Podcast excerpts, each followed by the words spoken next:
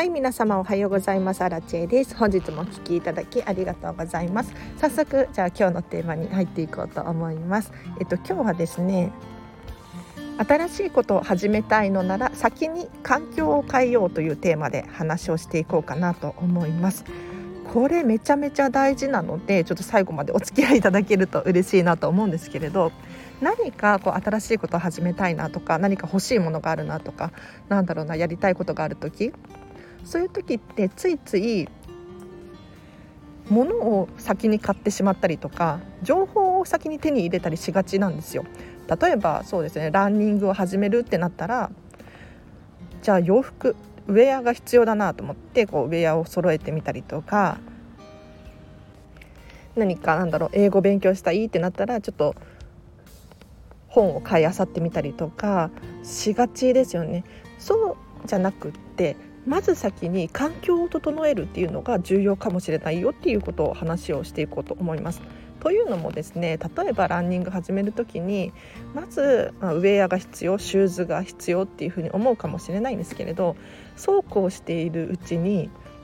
熱が冷めてきちゃうなんていうことがあります。これ本当にあるんですよなんかランニングしようと思った時に、えっと、どの靴がいいかなどの服がいいかなって選んでいるうちに月日がこうどんどん経過していってしまってなんかいざ始めようと思ったらなんかそうでもないかもしれないみたいな ことが起こったりしがちなんですね。でこれってあのもういろんなことに言えて人って思った時に行動しないと意外とできなかったりするんですよ。例えば私の場合で言うと買う本買うじゃないですか読みたいなと思って買うじゃないですかただもうその時は読もうと思って買ってるんだけれどちょっと時間が経つとなんか読む感じじゃなくなってるなみたいな ことが起こるんですね。でこれだとすごくもったいないですよね。じゃあどうしたらいいのかっていうとまずは身の回りを整えましょう。環境を変えるっていうのがおすすめです。で私の場合最近すごく良かったのがシェアオフィスを借りたんですよ。これがめちゃめちゃよくって具体的にどういうことかっていうとシェアオフィスを借りるともうお金も払っちゃってるので なんかもったいない気がしてシェアオフィスに行きたくなるんですよね。でシェアオフィスに行くともう環境が整ってるんですよ。仕事する環境勉強する環境っていうのが整っています。なのですごくはかどるんですよね。でさらに言うと目の前で仕事をしていらっしゃる方がたくさんいるのでその姿を見てあ私もやろう。私も頑張らないといけないっていうふうに励まされるんですよ。これがすごくよくってあ環境を整えるっていうのはこういうことだなっていうふうに思えたんです。であと人って結構慣れが生じてきてしまうっていうのがあるのでやっぱり環境を整えるの大事だなって思うんですけれど何かもう物質的なものを買うとかだとやっぱり最初のうちはお気に入りで使っているんだけれども1年2年経ってくるともうその最初のときめきみたいなのは薄くなってくるんですよ。でこれはもうしょうがないことというか慣れてきてしまうので当たり前のことなんです。例えばそうですね皆さんもあると思うんですけれど初めて〇〇を食べた時の感動が忘れられないとかありませんか？ただやっぱり初めて食べた時と2回目食べた時ではやっぱり2回目食べた時はもうすでに想像ができちゃってるし体験済みのことなのでやっぱりね1回目の初めてのこと経験に比べると衝撃が薄かったりするんですよ。もう私も最近これをがあってショックなんですけれどあのディズニーシーのね新しいアトラクションソアリンっていうのがあるんです。でこれ本当に皆さん経験してほしいんですけれど実際になんか空を飛んだような体験ができるんですね。ただこれ本当に最初は知識もないし期待値が低かったのでめちゃめちゃ感動したんですよ。こんなに素晴らしいものがあるのかと。もう涙流しながらもう拍手喝采でなんかもう私感動したんですよ。でねただもうこの間もディズニーシー行ってきて乗ったんですけどソアリンに。でもう5回目なんですよ私このアトラクション 5回目になると確かに感動はするんだけれどなんかもう想像もできちゃっているし体験も何度も何度もしているからはっきり言って1回目の衝撃に比べるともうその感動っていうのは薄れてきてしまっているんですよもうこれ本当に悲しいことなんですけれど。でこれがどうして環境を整えることとつながるのかっていうと要するに人は慣れてきてしまうんですよ。慣れてきてしまうの。だから何か新しいことを始めるってなって環境を整えて始めたとしてもそうだな新しい職場に行って仕事を始めたとしても次第にこう慣れてきてしまう。なので慣れてきてしまった場合はまた環境を変えたりとか整えることによって気持ちがリセットされてすごくはかどったりとかするのでどんどん自分の成長具合によって環境も変えていく必要があるよっていうことを知っていただきたいなと思います。うん、なんか人ってこう人っていうか私の場合だけかもしれないけれど新しいものとか新しい時間とか何て言うのかなドキドキワクワクするじゃないですかただこのドキドキワクワクがモチベーションになったりとかするはずなのに慣れてきてしまってここに手をつけないでいるとこのモチベーションが高くいられなかったりするんですよね。ずっと初めてのワクワク感を高いままに作業するっていうのは多分不可能じゃないかなって私は思うので是非なんかマンネリ化してきたというかうん。なんか最近成長を感じないみたいに思った時は是非周りの環境を整えることによって引っ張られて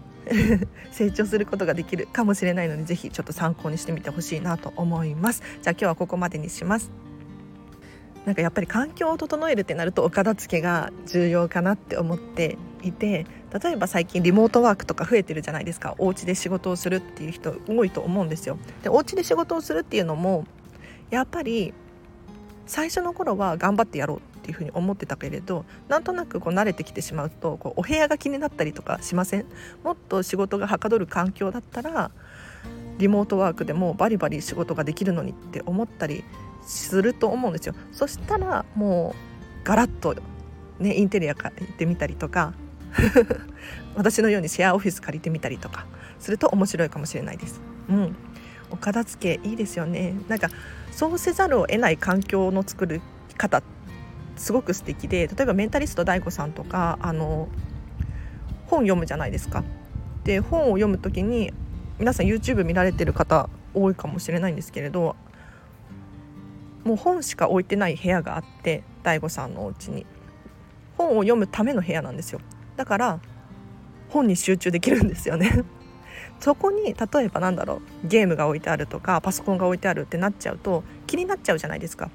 でも本を読むしか選択肢がない部屋を用意してあげれば要するに環境を整えてあげれば本を読むことができるんですよなのでぜひぜひこういうのもね参考にしていただければなと思います。えっと今日の合わせて聞きたいを紹介させてください。えっと昨日話した回がおすすめです。えっとお金で時間を買ってストレスを減らそうっていう回ですでもアラチェさんそんなこと言わないでよっていうふうに思うかもしれないんですけれどあのお金って言ってもそんなべらぼうに高いとか贅沢をしろとかもう散財しろって言ってるわけではなくってもう丁寧に選び抜いて自分はお料理するのは大嫌いとか洗濯するのは大嫌いっていう風に思う方いらっしゃると思うんですよね。うん、なんかもうどうしても朝お弁当を作るのは無理みたいな時だけもう厳選してもうどうしてもストレスが溜まっている時だけお金を使ってストレスを減らすこうすることによって幸福度がね高まりますよっていう話をさせていただきましたのでぜひリンク貼っておきますチェックしてみてください。で最後にお知らせをさせてください。LINE で公式アカウントをやっております。こちらはですね完全無料の私のメルマガですねお片付けに関する情報だったりとか生活に役立つヒントなんていうのを毎日毎日300から500文字程度多分12分で読めると思うんですよ。はい。ぜひ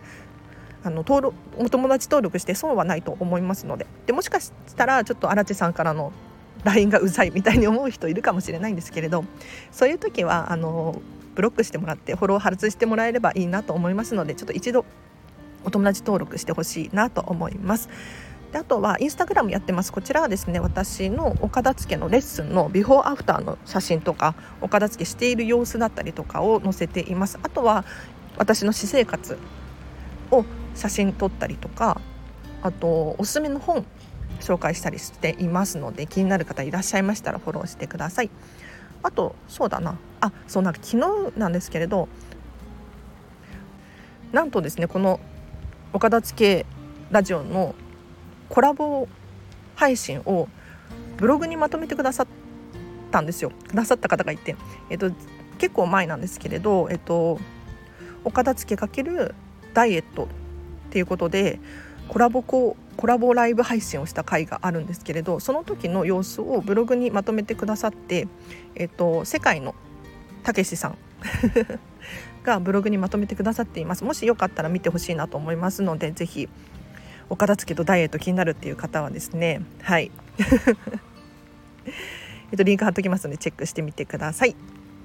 あと最後にもう一個お知らせあった。あの実はですね今日本当はライブ配信しようと思ってたんですよ。朝8時半くらいからね。ただちょっと私の勘違いで今日祝日だと思わなくて。